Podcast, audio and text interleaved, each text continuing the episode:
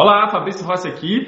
Esse é a Gestão de Obras 4.0, onde eu reúno milhares de engenheiros e arquitetos de todo o Brasil que querem fazer as suas obras com uma gestão profissional, para que elas deem lucro e você possa viver bem da engenharia ou da arquitetura. Talvez esse áudio está saindo com um pouquinho de eco, é porque eu estou na, no novo escritório do Pedreirão. A gente está reformando o escritório do Pedreirão. É, a gente está crescendo, está com um escritório maior, está com um estúdio maior, enfim, a gente está com uma estrutura melhor. Essa obra ela termina agora no, no, sábado, no final de semana, e na semana que vem a gente vai estar tá aqui de casa nova. É, confesso que eu estou um pouco ansioso para ver tudo isso e vai ser bem legal. Na próxima semana é, a gente vai fazer um vídeo mostrando como que ficou tudo, tá? Para você conseguir a, acompanhar. E por que, que eu estou gravando esse conteúdo aqui para você? Uma das, um dos pilares que fez rapidamente eu me tornar gerente de contrato, é, talvez você já saiba, talvez não, mas não sei há quanto tempo você me acompanha, mas com 25 anos de idade e apenas dois anos de formado, eu me tornei o engenheiro gerente de contrato de uma obra de 10 milhões de reais. Isso lá em 2010, né? Porque se você atualizar esses 10 milhões de, em 2010 para agora, 2020, quando eu estou gravando esse conteúdo, é, deve dar aí uns 18, 19, talvez até 20 milhões de reais. Para um menino de 25 anos, era uma responsabilidade muito grande.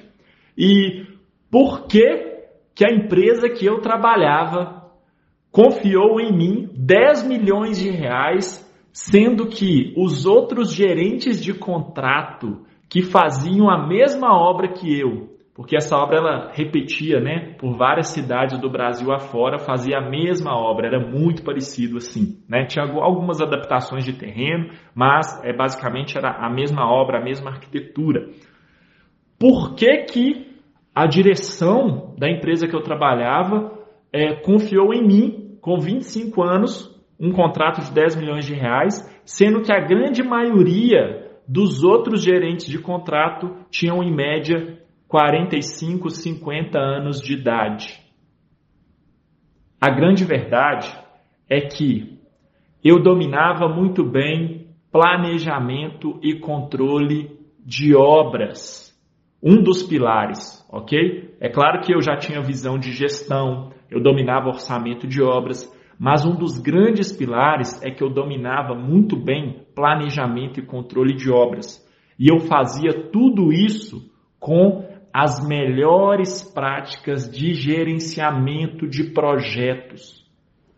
Isso foi um divisor de águas na minha carreira. Dominar as melhores práticas de gerenciamento de projetos foi um divisor de águas na minha carreira.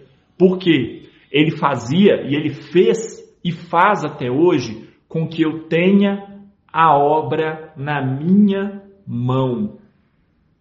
Exatamente isso que acontece nesse exato momento, onde eu sou gerente do contrato da obra do galpão industrial. É um galpão de 8 mil metros quadrados. Talvez você já deva ter visto lives lá direto dessa obra.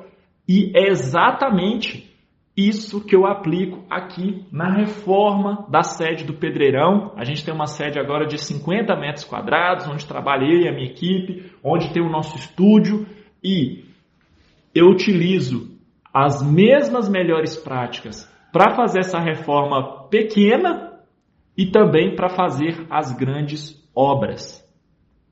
Com as melhores práticas, eu tenho a obra na palma da minha mão.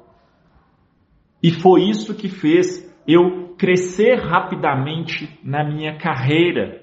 Vou reforçar aqui: com dois anos de formado, eu era gerente de uma obra de 10 milhões de reais, onde tinham engenheiros com 45, 50 anos de idade, 15, 20 anos mais velhos do que eu, que faziam a mesma obra. Eu tinha uma segurança profissional muito grande, as melhores práticas elas trazem isso para a gente. E acontece que você ganha o respeito da sua equipe. Então, é, eu recomendo fortemente, se você quer se tornar um engenheiro ou um arquiteto, uma engenheira ou uma arquiteta, que faz a gestão das obras, né, que trabalha em obra. Eu não estou falando aqui para engenheiros e arquitetos que querem trabalhar ali exclusivamente com projetos. Estou falando para a galera que quer realmente gerenciar obras, ser responsável por obra, colocar a bota na obra. Conheça as melhores práticas de gerenciamento de projetos. Foram verdadeiramente um divisor de águas na minha carreira profissional, na minha trajetória. Eu confesso que eu não vi absolutamente nada sobre isso durante a faculdade, durante a graduação, nem na engenharia civil, tampouco na arquitetura e urbanismo. Você sabe que eu tenho as duas formações. Então, é, eu recomendo fortemente que você dê uma analisada com carinho sobre o que são as melhores práticas de gerenciamento de projetos. Você vai ter a obra na palma da sua mão, vai te dar mais segurança profissional, você vai ganhar o respeito da sua equipe e isso vai potencializar para você crescer rapidamente na sua carreira e se tornar um engenheiro ou arquiteto reconhecido.